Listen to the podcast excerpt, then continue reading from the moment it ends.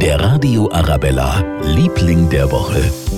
Heute ist es ein Geburtstagskind, denn die Münchner Stiftung Gute Tat, sie feiert an diesem Wochenende den 10. Geburtstag, also einen runden Geburtstag. Und was die Stiftung Gute Tat genau ist und was sie vor allen Dingen auch macht, das hat uns die Standortkoordinatorin Petra Bauer-Wolfram verraten.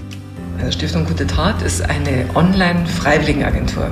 Das heißt, wir vermitteln Hilfe von Mensch zu Mensch. Und wer Lust hat, kann sich bei uns auf der Webseite jederzeit umschauen. Es ist so eine Auswahl von meistens aktuell 250 Projekten. Richtig tolle Sache. Da kann sich jeder engagieren mit dem, was er eben am besten kann. Also zum Beispiel Malkurse geben oder auch mit Kindern Fußball spielen.